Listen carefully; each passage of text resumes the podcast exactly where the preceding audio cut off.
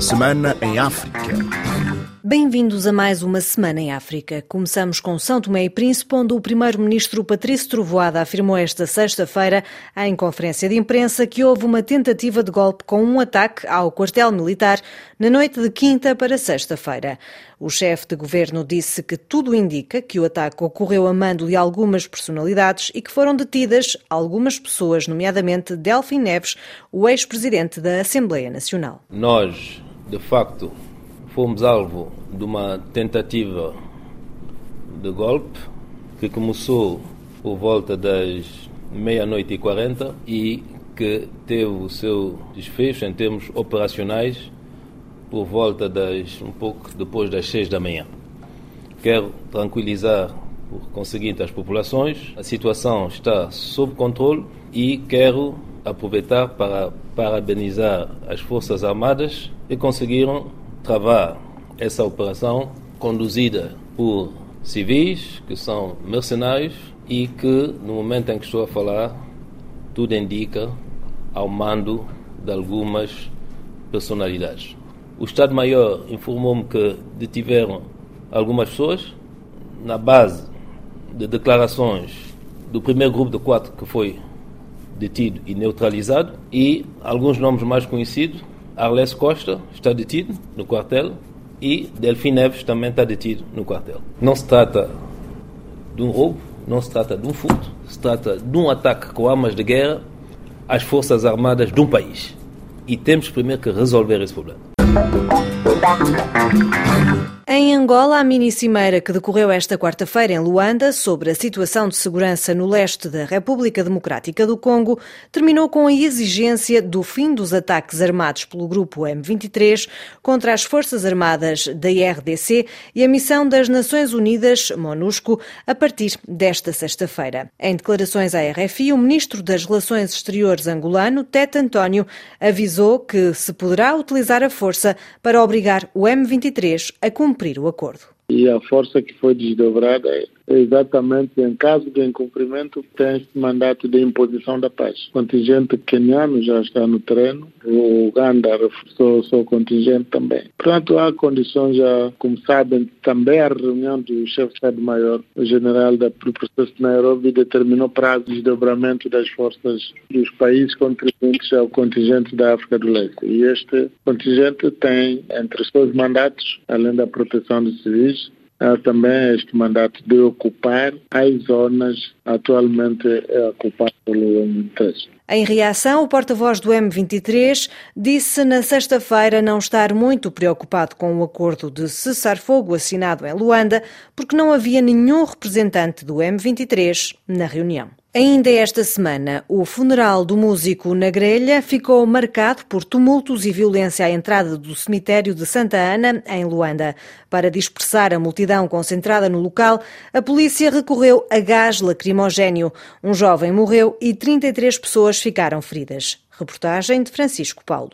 Os restos mortais do culturista Gelson Caio Mendes, também conhecido por Nagrelha, já repousam no cemitério da Santa Ana, em Luanda. Milhares de fãs e amigos que se juntaram à família para dar o último adeus ao músico criticaram a atuação da Polícia Nacional, que terá dispersado os jovens com tiros que atingiram mortalmente o menor causando vários feridos que se encontravam nas imediações do cemitério. É fã do Nagrelha que está a fazer esses tumultos. Nunca foi fã. Fã não faz isso. Nós estamos a enterrar o Nagrelha com muita confusão por causa dos fãs. Terra seja leve para o meu irmão. Pelo menos nós nos organizamos para que a memória do nosso amigo, quer dizer, aquele respeito, mas a moldura humana não permitiu e não, não esperávamos isso do Nagrelha. É muito triste que estamos aqui a ver. A que nós temos é uma polícia assassina.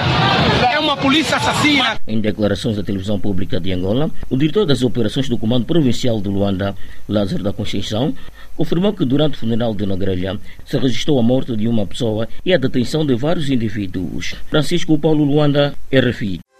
Bissau 94 FM Na Guiné-Bissau, Domingos Simões Pereira foi reeleito no domingo líder do PAIGC no final de um congresso marcado pela tentativa de detenção do ex-primeiro-ministro guineense Aristides Gomes, alegadamente no âmbito de um processo de corrupção. Mas o seu advogado desmentiu à RFI que tenha havido qualquer notificação judicial e falou em tentativa de inviabilizar o congresso do PAIGC. Foi pronto, mais uma manobra do regime para tentar acabar com o congresso do PAIGC.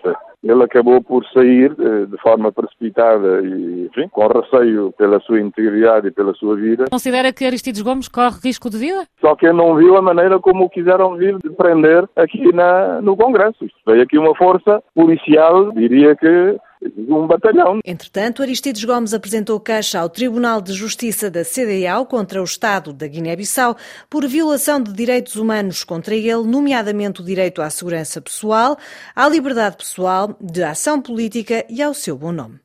Ainda na Guiné-Bissau, Edmundo Mendes tomou posse na quarta-feira como Procurador-Geral da República, depois de o presidente Umaru Sissoko Embaló ter demitido Bakari Biai, suspeito de envolvimento num caso de tráfico de droga. Reportagem de Moussa Baldé.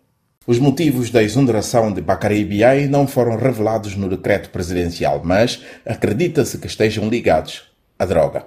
O nome do ex-procurador-geral da República foi citado num áudio vazado nas redes sociais em que era acusado pelo diretor da Polícia Judiciária e pelo ex-secretário de Estado da Ordem Pública de se ter apoderado de uma quantidade de droga apreendida pela polícia. Bakari Biai negou aquelas acusações e avançou com queixas-crime contra os dois responsáveis.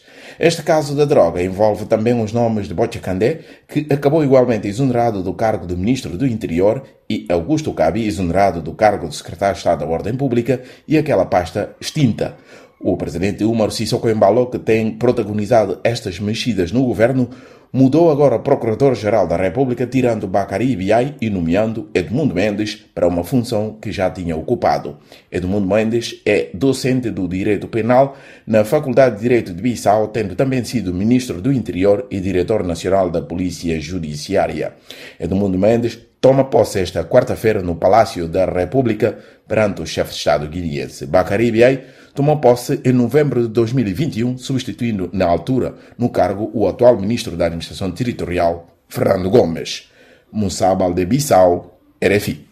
Também esta semana, o Fundo Monetário Internacional chegou a acordo com as autoridades da Guiné-Bissau para negociar um programa a médio prazo de 36 meses, de cerca de 36 milhões de dólares, no âmbito do mecanismo de facilidade de crédito alargado. O ministro das Finanças, Elídio Té, sublinhou que o governo está a trabalhar para baixar o nível de endividamento do país e acrescentou que este acordo abre caminhos para outros parceiros internacionais.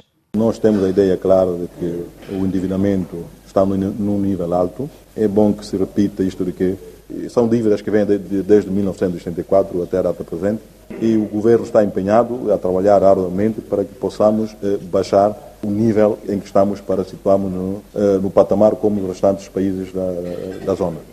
Porque se não fosse o engajamento, o empenho e a dedicação total de todo, todo do governo, não estaremos nesta fase com o Fundo Monetário Internacional que é uma coisa muito boa para o país. Porque quem tem o fundo ao seu lado tem os caminhos abertos com os restantes parceiros internacionais. Maputo 105 FM em Moçambique, a leitura da sentença do caso das dívidas ocultas, o maior escândalo financeiro do país, arranca a 30 de novembro e estima-se que dure cinco dias. O processo envolve 19 arguídos, entre eles o antigo ministro das Finanças, Manuel Chang, acusados de envolvimento num esquema para roubar o Estado em cerca de 2 mil milhões de euros. Ainda em Moçambique foi inaugurada a plataforma Coral Sul, operada pela petrolífera italiana Eni, a 40 quilómetros da costa moçambicana e que há 10 dias começou a exportar gás liquefeito. Trata-se da primeira em águas profundas, em Moçambique, e do primeiro projeto do género desenvolvido em África. O diretor de Operações de Recursos Naturais da Eni, Guido Brusco, admitiu poder vir a ser lançada uma segunda plataforma de produção de gás liquefeito ao largo de Moçambique. Presente na cerimónia esteve também o chefe de Estado, Filipe Nyusi, que prometeu reforçar a segurança na bacia do Rovuma, na província de Cabo Delgado, afetada pelo terrorismo. Formamos um cordão defensivo com a elevação da capacidade das nossas forças de defesa e segurança e com apoio das forças amigas do Ruanda e do SADC nas zonas adjacentes ao distrito de Palma. Neste momento e de forma progressiva, a situação retorna à normalidade.